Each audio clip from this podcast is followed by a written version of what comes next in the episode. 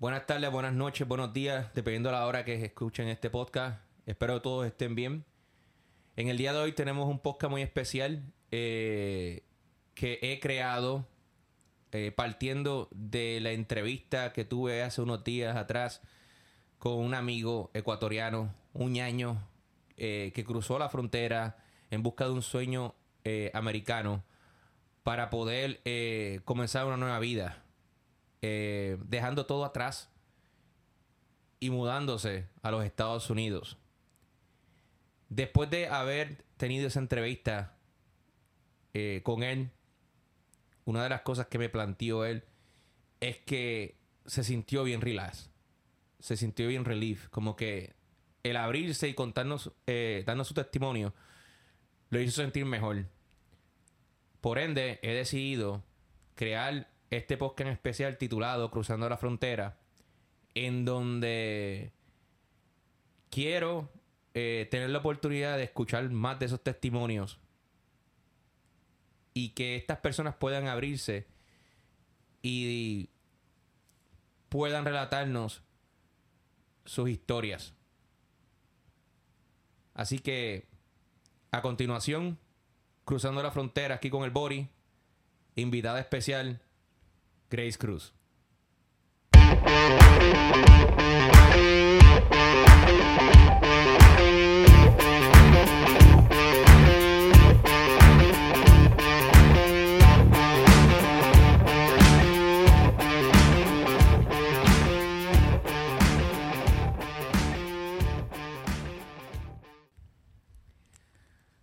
Bueno, volvimos aquí. Eh, Hoy, invitada especial, tengo aquí a una amiga eh, que conocí bajo situaciones bien este, extrañas.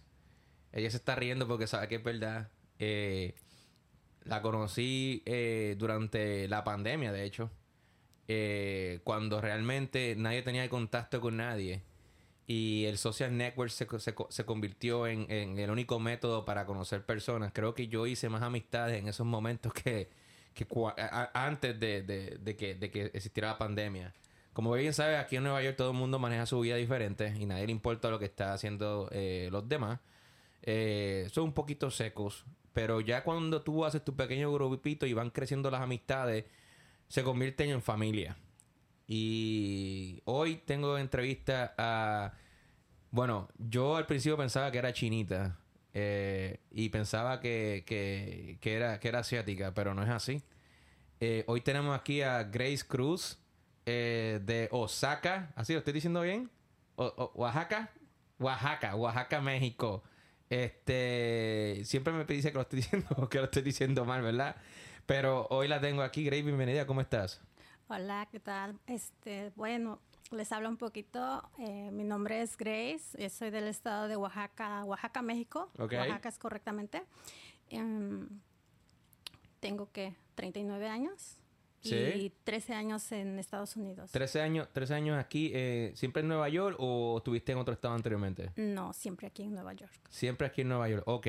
Este, Grace, em, yo te conozco desde hace tiempo ya. Este, obviamente, eh, conozco parte de tu historia eh, y entiendo cómo, cómo ha sido tu vida aquí. Este, pero obviamente me, contaste por encimita una vez cómo fue eh, esa, esa, esa, esa misión que te tiraste para llegar hasta aquí hace muchos años atrás, hace 13 años atrás, ¿no? y de hecho, cuando yo veo las fotos de antes y ahora, hay una gran diferencia, porque tú te has convertido en una prácticamente fisiculturista. Eh, tienes tu propio negocio. Eh, eh, y, básicamente ha, prácticamente salido hacia adelante, ¿no? realmente no viniste aquí a comerte la mierda, como han hecho muchas personas. Triste, pero eso no nos importa a nosotros. Em, Grace, ¿cómo fue, aparte de, de, todo lo que ha hecho aquí, cómo fue esa, esa no la aventura, pero qué te llevó a ti eh, en, tomar esa decisión de cruzar la frontera y llegar hasta aquí, hasta los Estados Unidos? Ok, mira, em, yo soy mamá de dos, me casé a los 19 años. Mm, mi primer hijo, bueno, es una niña, después de ahí tengo al niño. Okay. Eh, se puede decir que tenía una relación estable, bien. Tomé la decisión de venir a Estados Unidos porque mi niño nació enfermo y durante mucho tiempo lo tuvimos con tratamientos. Eh, al último, solo nos dieron el 1% de, o sea, de vivir al niño.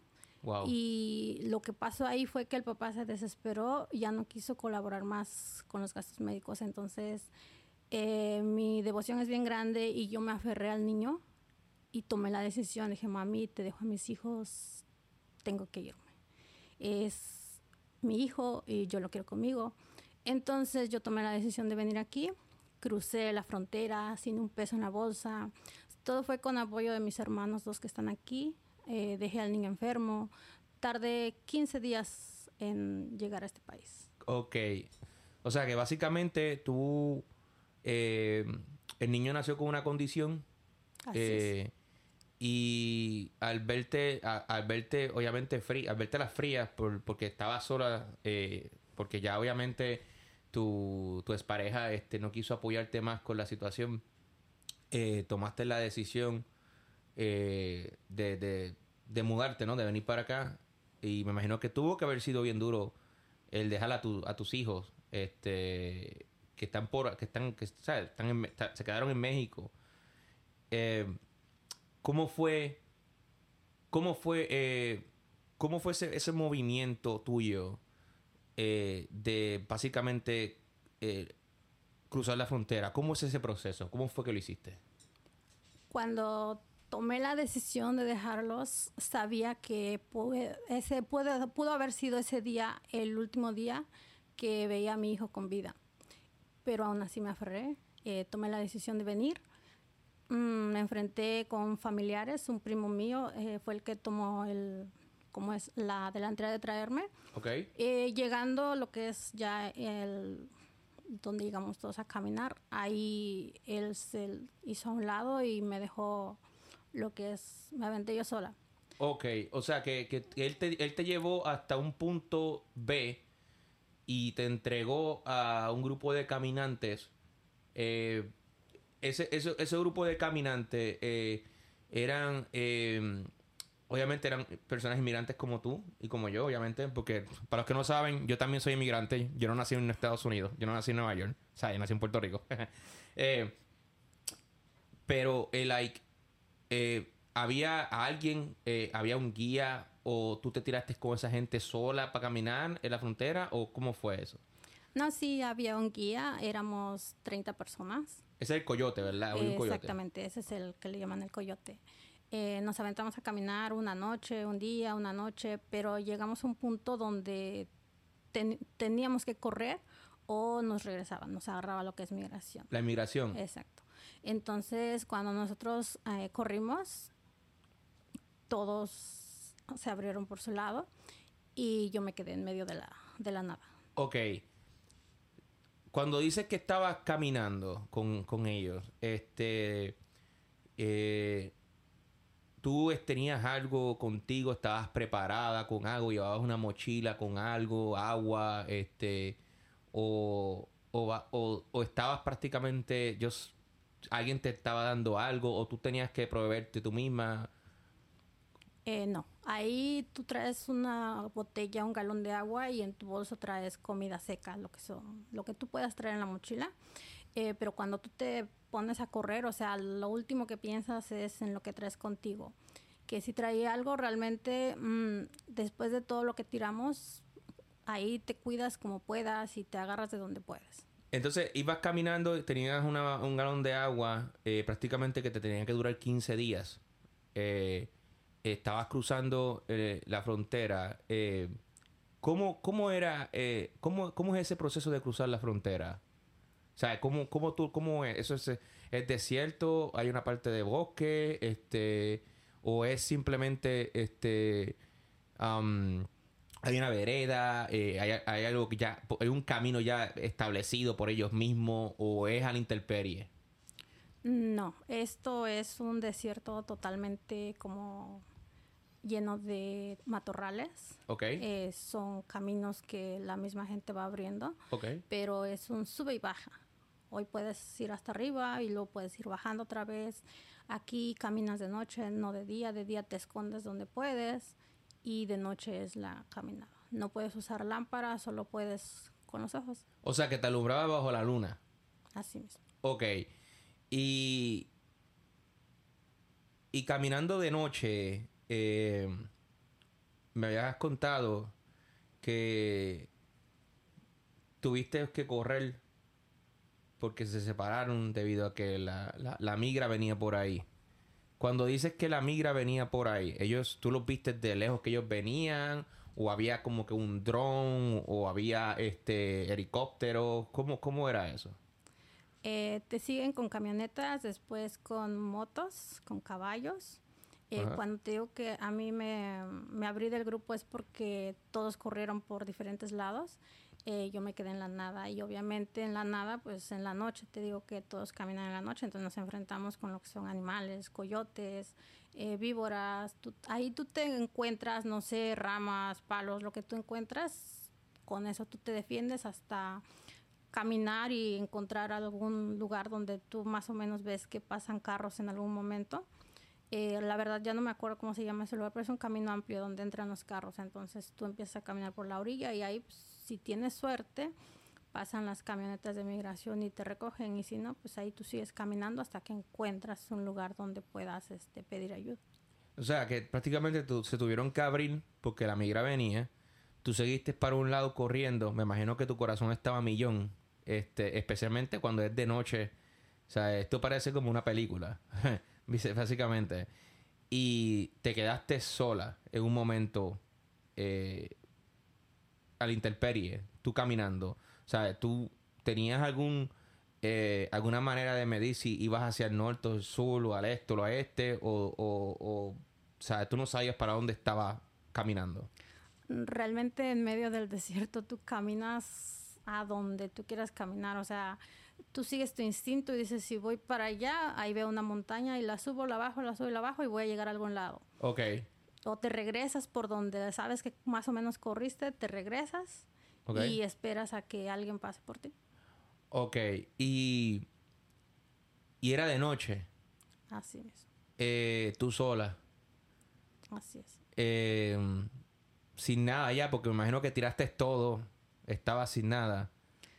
Un palo y ahí hay muchas piedras con las que te puedes defender por si los animales te atacan. ¿Y se, ¿Y se te acercaron algunos animales? Así mismo. ¿Qué animales se te acercaron? Coyotes y víboras. Cuando dices coyotes son como lobos, obviamente. Eh, son como lobos. Pero si ahí tienes que tomar en cuenta que si tú los atacas, van a venir sobre ti. Pero si no, o sea, algunos son agresivos, entonces en ese momento tú tienes que buscarle cómo defenderte de ellos. Y aquí lo que hicimos fue que dentro de yo buscando traía un encendedor y con eso yo le prendí algo de fuego, veces constante, ¿no? Entonces es así como a ellos les da miedo el, fuego, algo que yo descubrí en medio del desierto. O sea, que tú sin saber lo que estabas haciendo, eh, o sea, hiciste fuego y como que, bueno, esta es mi última alternativa, si no, ya lo intenté, se jodió esto, o wow. Eh, ¿Cómo ¿Cómo saliste de esa situación cuando ya los coyotes se fueron y te quedaste eh, eh, sola? Seguiste caminando, me imagino. Eh, ¿qué, pasó después? Seguí caminando y prendía y apagaba, prendía y apagaba el encendedor hasta cansarme. Yo creo que caminé como ocho horas porque yo lo que sí recuerdo es que salió el sol del día siguiente. Te estoy hablando que eso pasó como a las 12, una de la mañana. Wow. Salió el sol y yo seguía caminando y caminando hasta encontrar una camioneta que, por cierto, cuando yo di con la camioneta, o sea, ni caso me hizo. Ok. Pero yo seguí caminando y fue ahí donde encontré a los de migración. Wow, o sea que había una camioneta, no te hicieron caso, te dieron por loca la inmigración. Pasa que como cuando uno huye, van detrás de ti, pero cuando tú ya te les acercas, pues ya se dio por vencido, este se va a entregar, entonces ahí es donde ya ellos te ignoran. O sea, porque ellos no quieren pasar el trabajo de llevarte hacia atrás. Así es. Eso suena como que una mafia estúpida para mí. ¿Verdad? Así mismo. Tú te ríes porque sabes que es verdad, ¿no? Wow. Entonces, cruzaste, eh, o sea, estuviste caminando, te acercaste a una camioneta, te ignoraron, eh, y después entonces te entregaste me entregué estuve mm, detenida con ellos como las 3 de la tarde, 2, 3 de la tarde. Hasta las 9 de la noche me regresaron. Pero en el transcurso de regresarme, yo este, me salí de la camioneta, donde, del autobús donde íbamos, porque éramos varios. Me salí y tomé otra opción, donde obviamente me hablaron de más dinero, pero yo dije, me aviento porque tengo un motivo por el cual llegar a Estados Unidos. Entonces, en ese recorrido, yo te puedo resumir así bien rápido, solo no me trataron mal, al contrario, la persona que me recogió le agradezco mucho, que igual tuve que pagarle, pero le agradezco del que me cuidó desde ese momento hasta que yo se aseguró que yo estuviera de este lado. Wow. Y entonces, comenzaste tu travesía. Así es. Em, obviamente no partiste desde el punto donde partiste el anterior. No. Pero comenzaste otra travesía. Ok, eh, de nuevo, ¿cuánto tiempo te tomó esta vez llegar hasta tu destino? Dos noches. Dos noches, o sea que fue más cerca. Eh, le cortó el camino y no tuve que hacer el famoso sube y baja, sino fue más directo. Ok. ¿A dónde llegaste? A Tucson. ¿Tucson? Cuando llegaste a Tucson, eh, ¿qué sucedió ahí? Like, cuando llegamos ahí, lo primero que hacen es darte de comer. Eh, llegamos lastimados, deshidratados. Eh, yo todavía traía los rasguños, los golpes, los moretones del intento anterior. Entonces eh, nos curan, obviamente, nos dan para curarnos las heridas y todo eso. Okay. Nos tienen ahí por una noche, un día y ya tú pagas y te mandan ya a tu destino. Ok, o sea que esto es como un sistema, un network. obviamente, ya ya lo había escuchado anteriormente, pero básicamente tú llegas a un sitio donde te dan comida, te curan, eh, estás ahí esperando unos días eh, en lo que, en lo que, en lo que te, te, pagan el dinero eh, tus familiares, ¿no? Right? Entonces, ¿cuánto, cuánto, cuánto salió esta misión para Grace Cruz? En ese entonces yo pagué 46 mil, eran pesos. Ok. 46 mil pesos. Y como te contaba, eh, ya había intentado una vez con esa persona que intenté la primera vez, que es primo mío, perdí 15 mil. Ok. Perdiste 15 mil dólares. Perdí 15 mil porque, me, te digo, me abandonó en la entrada al, al desierto, me abandonó.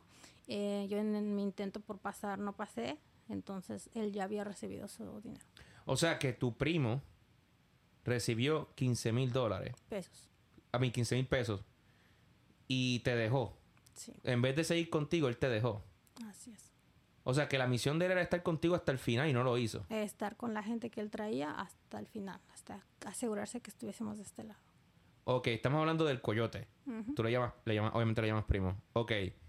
Eh, wow. Ok. Entonces, te tienen. Había escuchado en otra en la entrevista anterior con, con el ñaño que ellos no te sueltan hasta que el dinero te lo dan. Así es. Eh, una vez ese dinero se pagó, right? Eh, ¿Cómo llegaste hasta Nueva York? Eh, ya cuando están seguros de que la familia de uno haya pagado completamente, okay. ellos te ponen en camionetas acostados, encimados, como, no sé, uno, uno, encima del otro, y así te traen por carretera. Yo de Tucson para acá me hice eh, siete días y por las noches algunas veces avanzábamos, algunas veces nos quedábamos en algún sitio, pero en la orilla, en la carretera o en los baños de las gasolineras. ¿Cuántos días te tardaste en llegar a Nueva York? Siete días. Siete días. O sea, que él iba repartiendo personas dependiendo de los estados donde se iban a quedar. ¿O mm, todos venían a Nueva York? Todos veníamos a Nueva York. ¿Y tienes contacto con esas personas con las cuales llegaste aquí? No, con nadie. O sea, que una vez llegaron aquí, todos se bajaron del carro y, vámonos que estarle adiós. Cada quien a donde nos dejan, eh, se aseguran de dejarnos cerca de algún familiar y ahí no conocemos a nadie ya. Ok. Entonces llegaste aquí eh, te quedaste con, con familiares que ya estaban aquí establecidos. ¿Y cuál fue el próximo paso que dio Grace Cruz cuando llegó aquí? Primero, cuando yo llegué aquí, me recibió mi familia. Todos, bueno, todos me apoyaron, gracias a Dios. Y de ahí, este, curarme, como te digo, curarme porque yo venía bien lastimada de los pies. Yo llegué, bueno, para serte honesta, yo llegué sin zapatos a este país. Entonces... Ahora tienes un montón de tenis porque los he visto. los he visto y tienes tenis caros, tienes ironías de la vida porque eh, eso, ese era mi sueño yo en México algún día. Yo soñaba con tener tenis de marca, zapatos de marca que en México no son muy comunes. Entonces mi, mi, infancia fue muy triste, muy pobre, entonces yo decía, algún día yo lo voy a tener. Y cuando yo llegué aquí, me curé, me compraron tenis y todo, y dije, voy a aplicar para encontrar trabajo. El primer trabajo que apliqué, mi hermana me acompañó.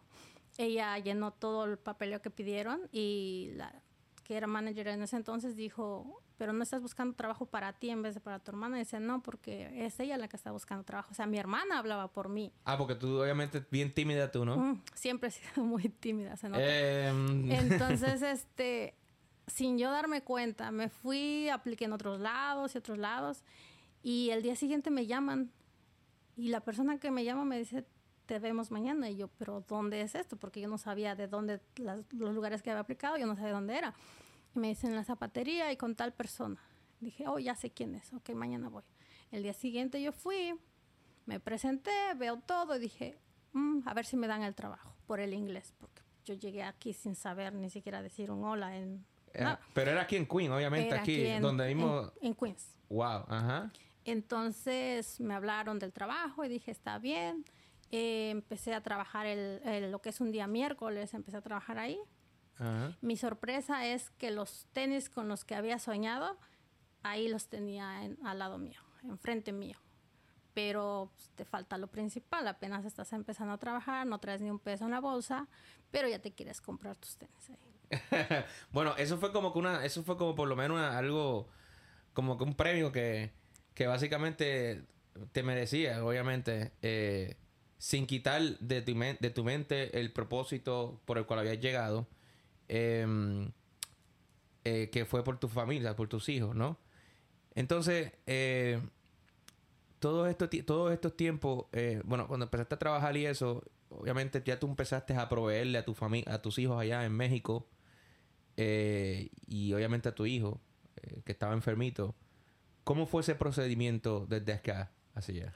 Fíjate que, como te decía, cuando yo llegué, todo el mundo me daba dinero, me decían, no, que mira, vas a necesitar, cómprate ropa, cómprate zapatos y así. Bueno, eh, yo junté lo que es como 1.300 dólares y busqué eh, dónde enviarlos y lo envié todo para México porque cuando yo llegué aquí mi mamá me ya había llamado a mi hermana y le comentó que el niño los 15 días que yo había pasado para peleando en la frontera para poder cruzar los 15 días que el niño había estado internado ya en un hospital en el estado de Oaxaca.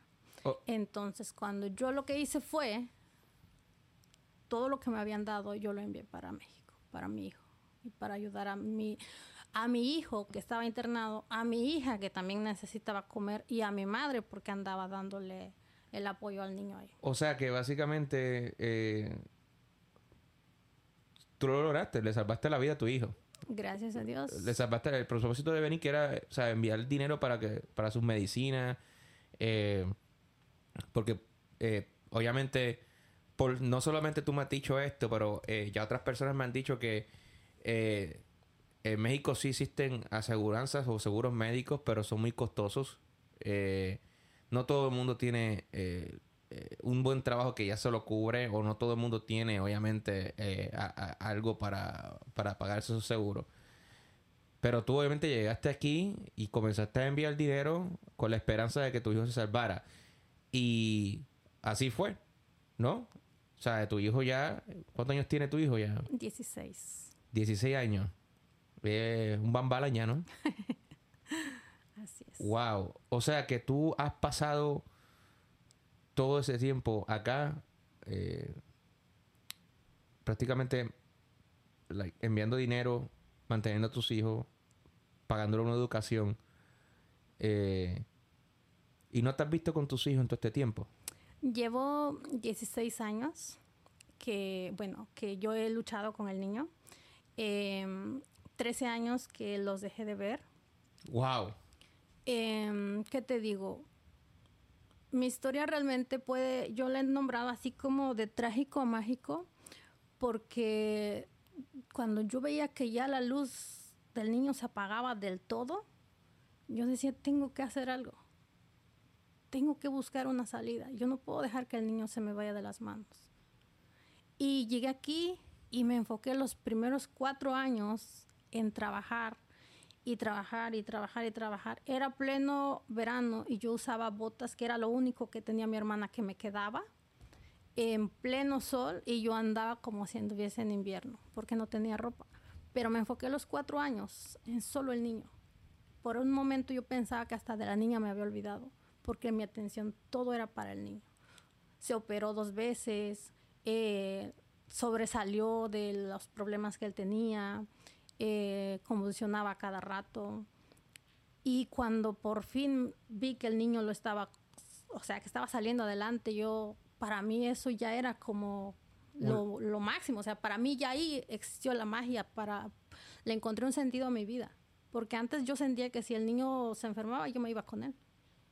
Él se apagaba poquito a poquito y yo me estaba apagando con él. Wow. Y ¿Y cuánto duró este proceso para que tu hijo estuviese prácticamente set, de que ya fuera de peligro y que estuviese tranquilo y que por lo menos ya Grace Cruz pudiese trabajar, enviar dinero, pero también tratarse ella? Porque obviamente también, ¿sabes? Es una misión todo lo que has hecho eh, para llegar hasta aquí. Cuando el niño cumplió 11 años, ahí es cuando yo dije, lo logré. 11 años. O sea que estuviste prácticamente bastantes años ahí, ahí, ahí, ahí hasta que finalmente lo lograste. Él pasó fuera de peligro, se convirtió en un teenager y lo que dio fue más problemas. Empezó a dar problemitas, ¿verdad? Se charlatán. sí, claro, pero problemitas que realmente, o sea, yo para mí no significan nada. Okay. Eh, siempre, donde quiera que yo voy, siempre hablo mucho de él, bien agradecida con Dios porque el niño eh, dejó de crecer cuando tenía tres años y algo él era un niño pequeñito. Y si me preguntas, hay fotos, hay no hay fotos de él. Tú lo ves cuando tenía cuatro o cinco años, como que se estiró un poquito. Seis años se estiró un poquito. Hasta los siete años. Pero de ahí el niño no se estiró. Se quedó chiquitito, chiquitito. Y cumplió sus once años, pero te digo que ahí me di cuenta que victoria con él, porque a los once años el niño así se estiró. Se estiró y tú no ves como que ¿En qué momento? Él se convirtió en un hombrecito, le cambió la voz, eh, se estiró, ya te habla como un niño grande, ya ahorita te habla como un niño ya bien grande, pero en ese entonces ya él era un niño grande, pero tú no, no le ves una etapa de 8 años, 9 años, 10 años porque él no la tiene. Él hace cuenta que de la noche a la mañana él se estiró y ahí está ahorita. Ok. Y ya entonces tus hijos fuera de peligro. Eh, continuaste en la vida, obviamente. Obviamente no regresaste a México porque todavía faltaba que ellos crecieran y empezaran a estudiar en la universidad. Ya me, habías dicho anteriormente que eh, fuera de cámara, fuera de micrófonos, obviamente de cámara no, porque todavía no estamos en YouTube. todavía no estamos en YouTube. Low budget, baby, low budget.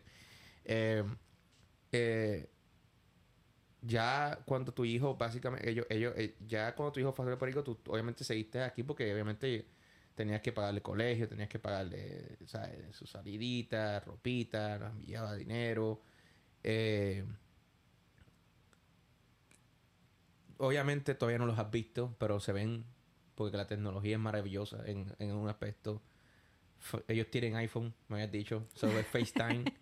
He visto cómo se comunican ustedes, ustedes constantemente, todos los días, ¿no? Eh, ¿Cómo es esa relación a pesar de la distancia entre tus hijos y tú? Mm, bueno, te comento ahí, eh, no los he visto, pero sí hice, ah, hice porque ahorita realmente ya por ese lado no le he buscado. Intenté varias formas de verlos, intenté llegar a un acuerdo con el papá para que les firmara el permiso y ellos poder salir de México, venir conmigo. No lo conseguí. Este, me casé, me casé aquí en este país. Eh, la persona con la que me casé me trató de ayudar para traer a los niños, pero el precio ahí fue muy alto. Eh, no es hablando del dinero, sino que eh, las cosas que quería que yo hiciera era para mí era mucho. no llegamos a nada. Eso sí te puedo decir que me sacó un buen dinero. Sí, o sea, lo puedo decir, sí me sacó un buen dinero. Terminé pidiéndole el divorcio, que también yo lo tuve que pagar. Me divorcié y dejé eso ya ahí. No, la niña ahorita está en la universidad y eso está en trámite para que ella pueda conseguir su visa de estudiante y pueda venir. Y el niño, pues tengo que esperar a que tenga los 18 años para él poder este, hacer su trámite y pueda venir conmigo. Eh, no han venido porque la otra forma de traerlos es por el, por el desierto, cosa que, o sea, Obviamente tú no vas a creer que tus mm, hijos no pasen por lo que tú pasaste. Jamás. Y pues por otras razones el papá, pues no, no terminamos nada bien, entonces él nunca les firmaría el permiso para que ellos salgan de... O sea, el papá básicamente tras que no quiso, no quiso eh, ayudarte cuando el niño estaba enfermo, ni aún así cuando eh, ya han pasado años, tú obviamente no, no, te quedaste con ningún tipo de rencor, tú como que lo debíaste para atrás, eh, te olvidaste de eso, hablaste de nuevo con él como que para, mira, quiero ver a mis hijos, y no te ayúdame para poder firmar el permiso, lo que llaman como que el poder para para, para pedirle que ellos se vengan aquí a Estados Unidos para por lo menos pasar unas vacaciones, no es que se vayan a quedar. Eh, y contigo con eso, no, nada que ver, no, no quiso bregar. Nada que ver. Al principio estábamos muy mal, mal la relación que teníamos, después lo hablamos y nos hicimos muy buenos amigos, siempre estábamos de acuerdo en todo lo que tenía que ver con los niños, la educación de ellos, pero lo que es todo lo que son gastos y lo que en ellos viene, pues eso solo siempre ha sido por mí nada más. Em, de un tiempo para acá llevo como dos años que perdí totalmente comunicación con él. Por alguna razón se, se alejó de mí y pues, con los niños, ahí sí no puedo decir nada de él porque él está pendiente siempre de ellos. Lo que es educación y eso siempre está pendiente de ellos. Pero hasta ahí nada más. O sea que básicamente él cumple solamente el rol de que ellos se mantengan con una buena educación, pero hasta ahí. Lo demás lo pones tú. Exactamente. Todo lo económico, todo lo que comen, todo lo que tenga que ver con ellos, siempre es yo. Y es bueno, y es bueno, eh, eh, es bueno explicar esto un poquito más a fondo, porque las personas piensan muchas veces que porque tú estás viviendo en Nueva York o estás en los Estados Unidos, las personas piensan que uno es millonario. O sea, las personas creen que uno, porque está acá, está ganándose la vida, eh, está de par en party, cuando realmente acá, este, sí, tú, si tú quieres, si tú, tú quieres lograr cosas en la vida, las puedes hacer, pero te tienes que joder, tienes que trabajar y tienes que sacrificar muchas cosas. Especialmente en esos inviernos que son bien fríos, en donde está... Que eso es algo que imagino que para ti fue eh, eh, eh, impactante cuando cayó esas nevadas bien fuertes, que estuviste aquí, que tú obviamente de Oaxaca para acá, eso no, hay nieve, mami. ¿Verdad? este, tú, tú, vienes del calorcito prácticamente. y obviamente es como que medio injusto, ¿no? Porque piensan que es como que envía, envía, envía, envía o, o mantenerlos tú que estás por allá y tienes dinero, pero realmente tú sabes que tú sabes cómo es la cara de la, la, la, cruda realidad. O sea, sí se hace dinero, pero sí hay otros gastos que tienes que cumplir aquí también. O sea, porque no, solamente tú tienes que cumplir con ellos también allá, pero también tienes que cumplir aquí con los gastos de eh, el, la renta, tu comida, tu ropa. Eh, véngase eh, los peos que te puedas solucionar aquí. O sea que cuando uno se muda de lado a lado tienes que dar como tres rentas corridas. Eh, los gastos del tren, si, tomas tren, obviamente Metrocar, eh, y los taxes, los malditos taxes que básicamente nos violan, nos violan a todos nosotros. Eh, el tío San, eh, ¿cómo tú lidiado con ese, con esa, con esa, con esa, este, con esa imagen que muchas personas tienen allá, me imagino, familiares y, él, cuando tú sabes que realmente, o sea, tú no, tú no eres millonaria. Tú simplemente eres una muchacha trabajadora que, que lucha por lo tuyo y que de mucho sacrificio estás enviando dinero para sustentarle y aún así pagarle la carrera a tus hijos. Que ahora estás en ese nivel, ¿verdad? Claro. Pues mira, eh, como dices, ahí la gente piensa que aquí todos somos millonarios, entonces cuando yo tenía la posibilidad, no significa que ahora no la tengo, sí la tengo, pero en ese entonces pensaba muy diferente. Yo mandaba cosas y yo no sé si a ti te tocó ver cuando nos conocimos, pero yo mandaba cosas, o sea, de a montón para México. Y no solo familia, o sea, amigos, conocidos, yo les daba. Eh, pasa que cuando yo empecé a, a, buscar la manera de, por ejemplo, mis hijos quieren salir, quieren hacer eso, lo otro, necesitaba un favor. Y cuando yo le llamaba, oye, mira, este, ¿me puedes hacer un favor? Y, ok, pero págame el Uber o págame esto. Entonces yo decía, ok, está bien. Pero llegó un día que dije, pero ¿por qué? Si estoy pidiendo un favor, yo tengo que pagar. Dije, no.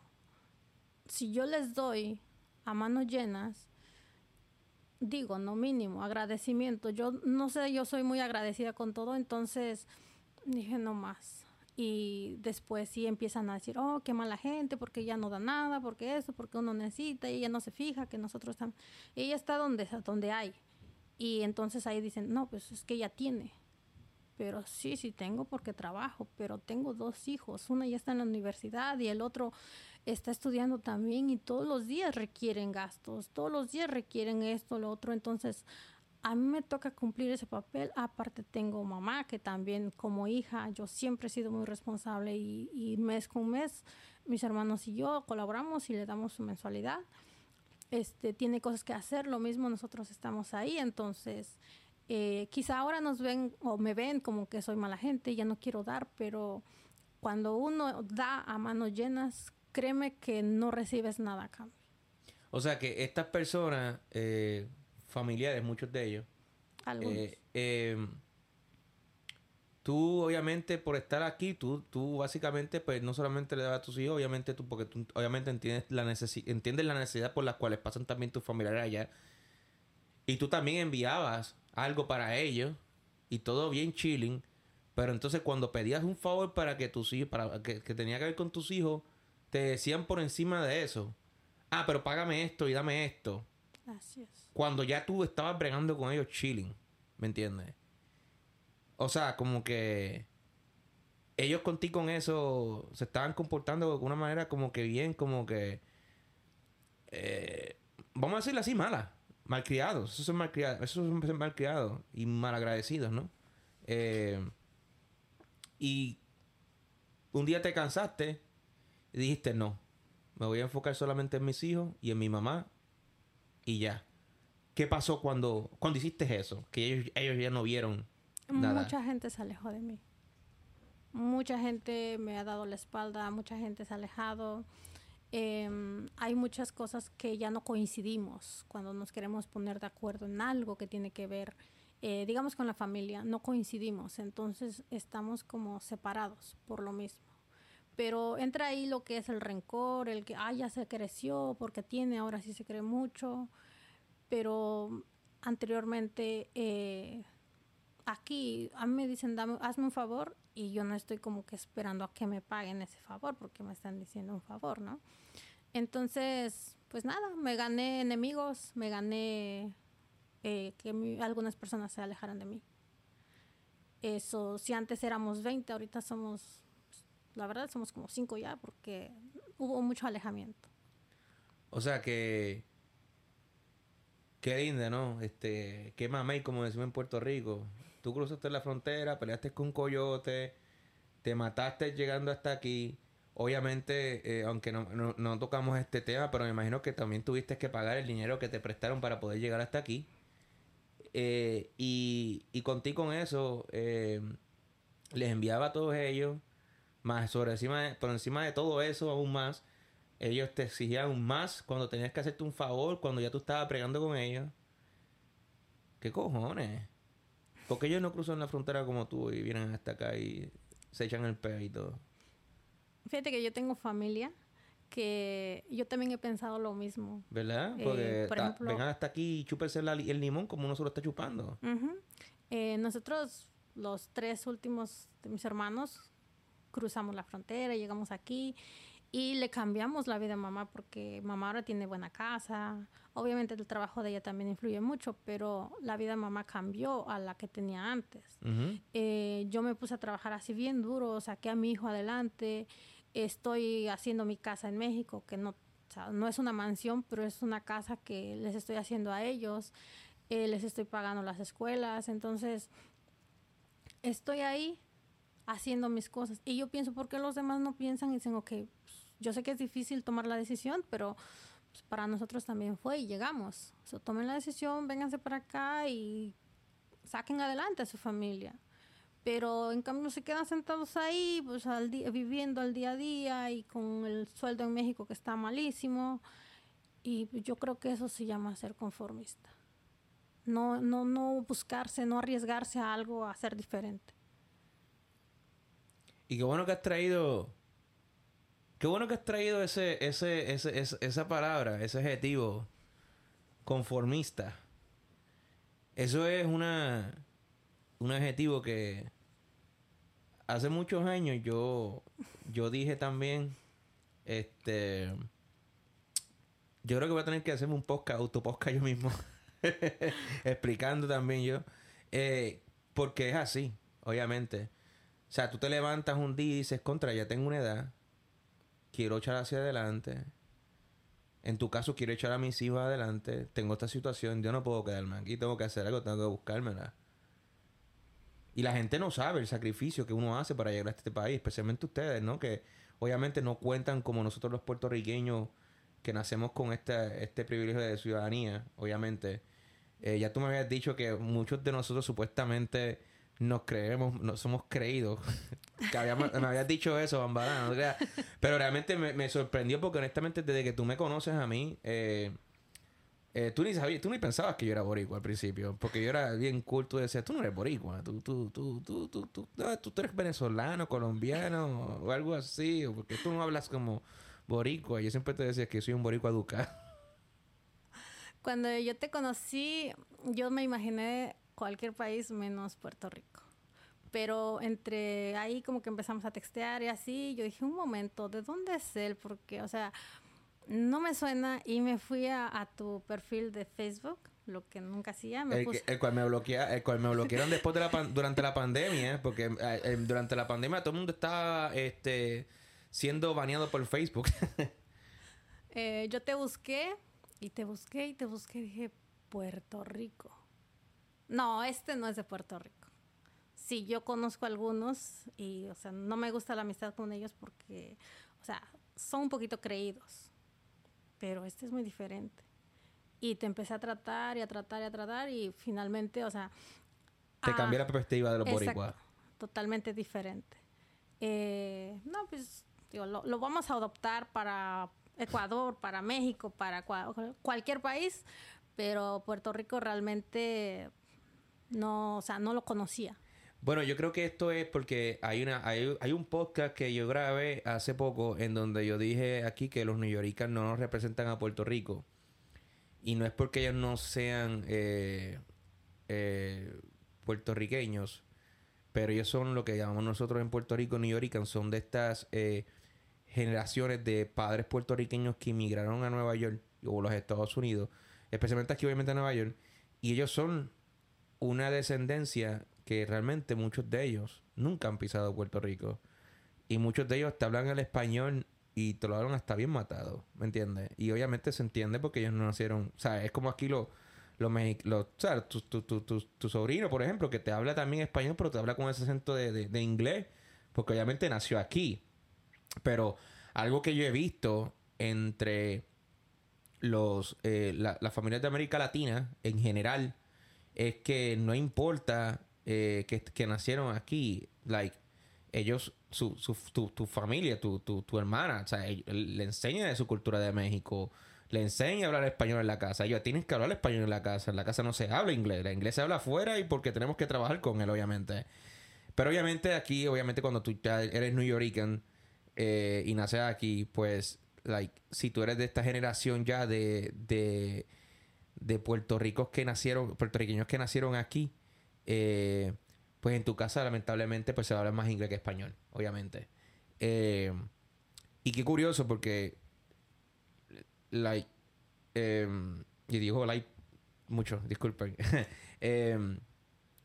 hay la, la, los dominicanos, ¿no? que nacen aquí y ya tienen una, una generación que nacieron aquí por, por, otra generación que ya no había nacido aquí, ellos te hablan español. ¿Me entiendes lo que te estoy diciendo? Ellos te hablan en, español. Eh, y qué raro, porque mira, eh, en el gym tengo un amigo que es eh, cubano y sus hijos nacieron aquí. Y sus hijos le hablan en español. ¿Entiendes? Al papá. Y no es que el papá no sepa inglés, es que no, se, nosotros hablamos español, nosotros hablamos inglés porque tenemos que hablar inglés porque no nos queda otra por, el trabajo. Y obviamente el inglés es, bien importante, ¿no? No estamos diciendo que sea malo. Pero obviamente yo creo que el problema em, que tú habías confrontado anteriormente había sido con New York, obviamente. Y no es que estemos diciendo nada malo de ellos, ¿ok? Tampoco quiero que piensen eso. Eh, pero sí, eh, ese fue, ese fue el el, el, el Tommy Dame, que a lo mejor obviamente tuviste una mala experiencia con uno de ellos. Y pues lo imaginaste a todo. Pero obviamente yo te cambié esa perspectiva cuando dije, no, yo soy de la isla, nosotros somos así, eh, mofongo, arroz, ¿entiendes? Así que somos nosotros. Y te cambié la perspectiva. Te cambié la perspectiva totalmente. Y qué bueno que lo hice, porque si no, no hubiésemos sido amigos. eh, Grace, y continuando un poquito más con el tema, ya han pasado ya bastantes años, tu vida está aquí ya. Eh, obviamente, eh, me dijiste que estás construyendo tu casa. Eh, ¿Cuál es el próximo nivel para Grace Crew? ¿Tú en algún momento quisieras regresar ya definitivamente y decir goodbye? ¿Ya hice lo que tenía que hacer? ¿O, o piensas que a lo mejor sería como que demasiado dejar todo atrás, todo esto atrás cuando ya luchaste tan, luchaste por muchos años? Em, mira, yo había pensado el diciembre anterior, en el 2021, era el último año que yo me quedaba en ese país, ya tenía pensado regresarme a México. Sí, tú me contaste eso y yo te dije, piénsalo, piénsalo, piénsalo, piénsalo. Sí, ya había pensado regresarme a México, pero por alguna razón eh, yo, yo creo que en medio de tanta frustración que traía, estrés y eso, me fui enfocando más y como que eh, caí en un algo que se llama depresión y me metí al gimnasio y empecé como que a, buscarle otro sentido a mi vida. Eh, encontré la manera de cómo yo cuidarme eh, naturalmente y me empecé a enfocar cambio de alimentación, eh, nuevos hábitos, leer, que nunca había leído más que cuando estaba en la escuela. Me puse a leer libros. De hecho, tú me conociste por frases que yo publicaba en Facebook. Sí, sí, así mismo fue. Entonces, me empecé a enfocar en eso y encontré lo que ahora me apasiona.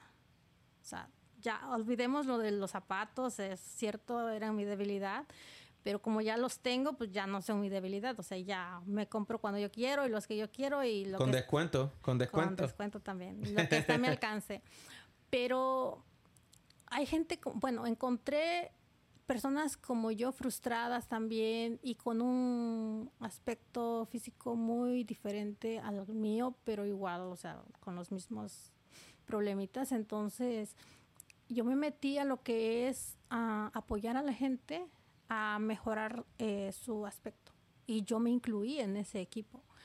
A enfocarlos lo que es hacer ejercicio, no la mayoría lo hace, a cuidar su alimentación, que no muchos lo hacemos.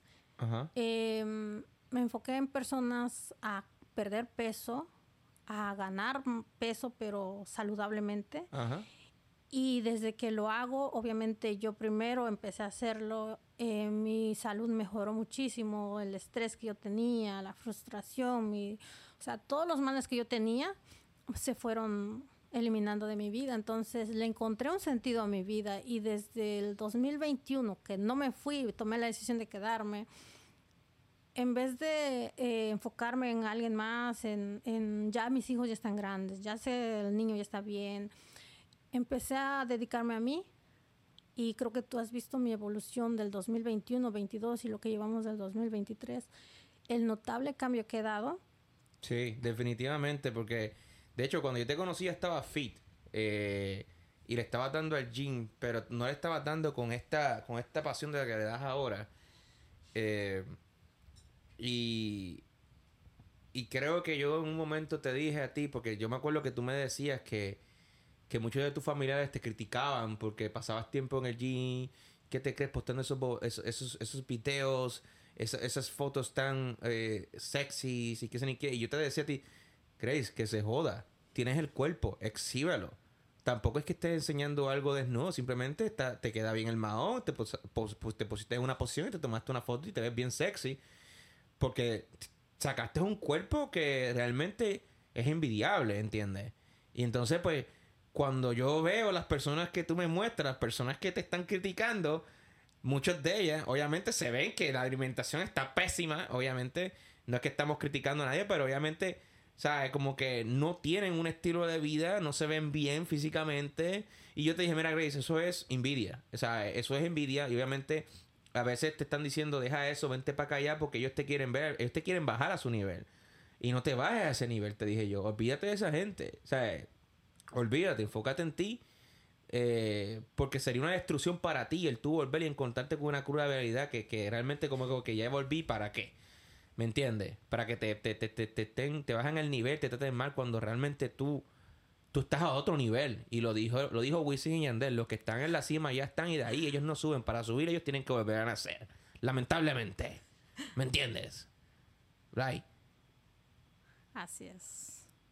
Eh, pues sí, mira, el proceso no ha sido difícil, pero, o sea, fácil, es, para mí fue muy fácil. Tomé la decisión, hice el cambio y por consecuencia mucha gente le ha gustado, he recibido muchas críticas y como tú dices, lo primero que te critican es, ¿por qué te andas destapando? Como si fuera la única que va al gimnasio y como si fuese la única que se toma fotos. Bueno, porque tienes un estómago, un, estómago fit y quieres enseñar el ombligo, que de hecho tienes hasta una pantallita, la he visto de vez en cuando o sea, te da toque, te da toque.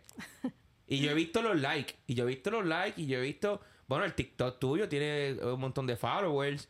Eh, y tampoco es que tú estás posteando algo. No, simplemente tú estás posteando cómo tú haces los ejercicios, ¿entiendes? Y, y, y, y para. Y para. O sea, eh, tampoco quiero decirle edad que tienes porque no, no, no, no, no creo que la quieras tirar. Eh, pero, ya casi voy para los 40. Y pareces como de 22, porque honestamente nadie, te cree. Porque cuando yo te conocí a ti, yo pensaba que tú eras una chinita. Y segundo, pensé que tenías como 24 o 25. Y recuerdo que cuando, nos conocimos y eso, tú dijiste que yo dije que, ¿qué? Y te, o como que es algo que. Que wow, o sea, como que. Por eso te estaba diciendo yo a ti que a veces hay personas que. Que no es que para mí todo tipo de envidia es malo. Esa gente que dice que envidia es buena y envidia malo, todo tipo de envidia es, malo. ¿Sabes? Porque la envidia por sí es malo. Y yo creo que es que mucha gente no tiene el coraje ni la valentía para hacer lo que tú hiciste. ¿Entiendes? Especialmente para una mujer. ¿Me sigue? Porque no es fácil, ¿sabes? O sea, tú, tú, te perdiste en el desierto de noche sola. ¿Entiendes? O sea, yo creo que muchas personas se hubiesen rendido. Pero tú dijiste, para el carajo, yo tengo que salir de esta porque tengo un hijo que está enfermo y tengo una hija que, tengo que ayudarle a crecer. ¿Sabes? Son tantas cosas que te mantuvieron a ti a flote y te han puesto en este nivel. Y es un nivel que, como yo te dije ahorita, like, muchas personas están como que tienen tu edad y no se ven como tú, ¿entiendes? O sea, no, no dijeron, ah, no, porque ¿qué tú te crees? Yo tengo dos hijos. O, ay, muchachos, tengo tres muchachos. Esto es un embarazo de tres muchachos. Por eso es que yo me veo así. No, son excusas. Si tú te quieres ver bien, tú te ves bien. Si tú te quieres sentir mejor, tú te sientes bien. Está de parte de ti si te quieres quedar en la depresión. Está de parte de ti si te quieres quedar ahí. ¿Me entiendes? Pero tú no lo hiciste. Tú, tú sabías que había algo más. Eh, yo no me rindo, no me rindo, nunca me rendí. Cuando, eso que tú dijiste ahorita, eh, cuando yo estaba ahí a medianoche buscando la manera de encontrar una salida donde yo estaba, yo decía, tengo un hijo que se está muriendo, una niña que necesita comer. Si yo no me puedo dar el lujo de rendirme aquí, me tocó avanzar. Y llegué aquí valiente y ahorita, eh, como te digo, encontré, le encontré un sentido a mi vida más fuerte todavía y si hay algo que te puedo asegurar que me llena de, orgullo decirlo es que soy inspiración para mis hijos. Y eso es lo más importante para mí. Soy inspiración para ellos. Em, yo apoyo a personas. Yo estoy, eh, me involucré en una compañía donde se dedican a cuidar la salud de las personas y yo me enfoqué en eso. Lo que yo hacía, hago, es ayudar a personas, hacerles ver un poquito de la forma de cómo nosotros nos alimentamos, que no es muy buena. Eh, tengo personas que han perdido peso, tengo una persona que le hice bajar 86 libras y me impulsó más a ayudar a más personas. Yo salgo y lo hablo con la gente, les digo, mira, estoy haciendo esto y esto y esto. Yo sé que te encuentras así, así, así, porque yo me sentí así. Eh, no muchos creen en eso, pero también hay gente que son bien flaquitos y que dicen, no, es que si yo soy bien flaca, ¿cómo voy a desaparecer? No vas a desaparecer. Porque yo estuve en una etapa donde fui flaquita, así bien flaquita, subí mucho de peso pero no fue saludablemente y volví a bajar de peso y cuando bajé fue cuando empecé a subir saludablemente. Y cuando subí saludablemente, mira, los males desaparecieron en mi persona. Pero así como mis hijos, hay mucha gente que ahorita me critica, pero hay mucha gente a favor y me ven como inspiración por el tomar las agallas, así como dicen, el, tomar el toro por los cuernos y aventarme de México, de Oaxaca hasta aquí y aventarme a lo que estoy haciendo ahorita. En la calle tú les hablas de algo y algunos ay, no, yo no creo en eso. No te has dado la oportunidad. Si te das la oportunidad como yo me la di, mira, muchas cosas vas a, vas a encontrar, vas a cambiar muchas cosas. Y yo me siento súper contenta ahorita con lo que hago. Me siento súper motivada de que alguien me llama y me dice, oh, mira, ¿y en qué manera me puedes ayudar? Porque yo soy así y así. Y lo tengo ya. Todavía ni termina de decirme qué siente que tiene y yo ya tengo la respuesta. Ok. Eso está muy bien. Está ayudando a otras personas. O sea que no paras de ayudar gente. o sea, prácticamente ayudaste a tus hijos.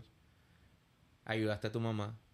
Ayudaste a un montón de gente que ya no te habla porque les dejaste de dar por ser mal agradecidos. Eh, para mí esas personas son chapeadores. y ahora ayudas a otras personas a perder peso y a motivarlos eh, y de hecho, yo he visto tus historiales eh, y he visto muchos de los comentarios de muchas de las personas a veces, porque yo, me, yo estoy presentado, yo leo todo. O sea, yo leo todo. O sea, yo, a mí me gusta el bochinche. Yo me, y especialmente a mi tía que vive en el Bronx, la sultana, que en algún momento tener un podcast con ella. Ella y yo, o sea, no, yo escucho de todo. Em, y he visto que tú le has contestado a personas eh, a veces en cómo hacer ciertos tipos de ejercicios. Y y he visto los followers, eh, la gente, cómo te sigue y, tú, y habla. Y que tú obviamente eh, promueves eh, los productos de, de, la compañía para la cual te, te involucraste, ¿no? y prácticamente ahora tienes ese, esa, esa, esa, esa nueva misión en tu vida de continuar ayudando a otras personas. Que no es simplemente todo recibir, recibir. Tú sí estás recibiendo, pero también estás dando y estás aportando a esta comunidad bien grande, porque esta comunidad aquí de latinos en Queens es bien grande. Yo creo que es más que en Brooklyn, yo creo. Este. Y. Obviamente ya me habías dicho que. Eh, tus. Eh, tus hijos ya están grandes, tu hija está en la universidad, tu hijo está. O sea, ya habíamos hablado que se ha vuelto todo un chef. Está estudiando eh, gastronomía. Gastronomía, ¿no?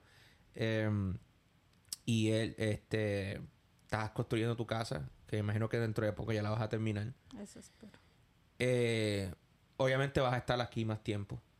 Eh, no sé hasta Dios cuándo, pero eh, en algún momento obviamente tus hijos van a venir ya y hará una reunión. bueno, tienes que presentar, tenemos que ir a Chile a comer, obviamente. Em, ¿Piensas en algún momento regresar a México?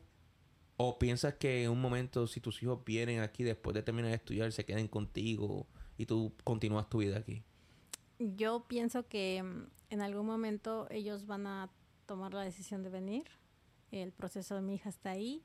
Eh, el proceso de mi hijo empieza a los 18, entonces yo espero y Así como yo veo que ellos están ahorita, yo pienso que ellos van a venir a mí, a quedarse conmigo. Yo creo que yo te dije a ti una vez, y tú coincidiste conmigo, ¿verdad? Yo creo que habíamos tomado mucho bien y yo te dije, Gary, no te preocupes, porque muchos de ellos dicen, eso, ellos no son los primeros que yo he escuchado que dicen, ay, no me voy a poner para allá, que hace frío, pero una vez llegan y ven que el deli está abierto hasta las 4 de la mañana y que pueden pedir un, un, bagel con cream cheese y, que pueden pedir tacos por Uber y como que dice, esto está muy cómodo aquí. ok. Em, wow, Grace, este, has tenido una gran vida. Eh, has tenido este eh, un montón de oportunidades que has hecho y logrado aquí. Continúas ayudando personas a pesar de que terminaste prácticamente ya con tus hijos, porque obviamente tu hija ya está en la universidad y tu hijo está estudiando ya gastronomía. O sea, ya tú cumpliste. Y tú lo que tienes que dar es enviarle dinero para, para iPhone y para, y para pagar los estudios. Pero ellos ya están adultos y pueden tomar sus decisiones fuertes y se comunican, o sea, se, se cuidan entre sí. Y tu mamá está bien. Eh, tienes aquí hermano, que no estás sola. Eh, no como el Bori. No queremos hablar del Bori. El Bori está aquí solo en Nueva York. Em, pero, pero obviamente eh, considero que has realizado un montón de cosas muy importantes en tu vida para prácticamente estar cerca de los 40. Has hecho más que muchas otras personas en el mundo. Yo me siento bien orgulloso de ti honestamente. Porque como eres una, eres una gran amiga, de verdad, eh, yo creo que eres de las pocas... Eh, no quiero decir, porque yo tengo otra amiga en Puerto Rico y no se, se llama Taira Coto y espero que ella no se ponga celosa. Pero de, aquí eres una amiga bien cercana y yo te aprecio un montón y de verdad yo me siento muy orgulloso eh, por todo lo que has logrado, de verdad. Sigue así, no te quites. Aquí estamos puestos a seguirle dando y nosotros usamos una frase que dice no hay días libres y la verdad es que es eso, no hay días libres. Todos los días nueva meta. Y seguimos con los hijos inspirándolos más. Realmente, como te decía, ellos están, me ven como un ejemplo a seguir. Eh, todo lo que he hecho por ellos, o sea, para mí es nada, pero para ellos es mucho. el año pasado yo dije, les voy a dar algo en Navidad que en México es mucho dinero, por cierto. ¿Cuánto fue ese algo? 26 mil. ¿Dólares? Pesos. ¿Pesos? Sí. ¡Wow! Entonces yo dije, les voy a dar algo en Navidad. Y yo sé que muchos no van a estar de acuerdo y van a criticar y toda mi familia, pero dije, les voy a dar eso. Me puse a trabajar, les digo, miren, si no les contesto, les regreso la llamada apenas pueda. Si me desaparezco, miren, ahorita aparezco, estoy aquí, estoy allá. Ellos saben todo. Entonces, yo sé que para algunos no está bien. Yo abrí las tarjetas de aquí para que ellos lo puedan usar allá. Este, les compré a los dos sus teléfonos, los más recientes en Navidad. Y... Bueno, trabajas para ellos de todas maneras. y se están portando bien, están en la universidad, olvídate de eso, están bregando bien. Trabajo para ellos. Exacto, como toda una madre. Todo, todo lo que yo pueda darles. Se como, una como dices tú, una chingona de verdad. Y allá me dicen, apúrate a hacer esto y el otro, pero si la vida se acaba mañana, pues disfrútenlo ahora, ¿no? Ok, tienes toda la razón. Entonces, yo trato de darles. Ahorita estoy planeando un viaje para ellos. En México no es tan fácil que tú te vayas a tres horas de la ciudad en avión. Ok, yo estoy planeándoles un viaje en avión. Eh, como cinco horas de ahí de México. Para que ellos puedan, una, vivir la experiencia de andar en avión. Y dos, que ellos salgan de la Ciudad de México, de Oaxaca, que de ahí no pasan yo quiero darles algo diferente. ¿A dónde los quieres enviar? Estoy pensando, uno, lo que es un lugar que se llama Puerto Vallarta, que está cerca de Guadalajara. Otro es Mazatlán, Sinaloa. Han ido, pero han ido en carro. Okay. Y otro está Los Cabos. Ok. Esas son tres opciones que tengo. Entonces, este, pues, quiero darles quiero darles lo que esté a mi alcance, lo que pueda y todos los días sigo buscándole para darles a ellos lo que pueda darles. Ok, ok. Son como mi... Ahorita ellos son mi porqué. Del todo lo que yo hago, ellos son mi porqué. Ok. Bueno, Grace, este... Gracias por contarnos tu experiencia. Gracias por aceptar mi invitación. yo creo que no te esperabas esto este, eh, de esta manera. Porque yo te dije, vamos a hacer un podcast y eso, pero tú como que, mm, no sé, y mira, eh, qué bueno que te gustó. Eh, porque si termina, llegaste a este punto, porque ya llevamos casi una hora, y ya estabas aquí porque te gustó. este, siga así, no te rindas. como te digo, estoy muy orgulloso de ti por todo lo que me has contado. Eres una excelente mujer y una mujer muy trabajadora. Cruzando fronteras con Grace Cruz, señoras y señores. Esa fue la historia de Grace Cruz. Eh, bastante inspiradora. Eh, bien motivadora, mejor dicho. Gracias. nuevamente, gracias por estar aquí. Y. Gente, esto ha sido Cruzando Fronteras. Futuramente otros más. Como digo siempre, chequeamos. ¿Te gustó el chiste? Adiós.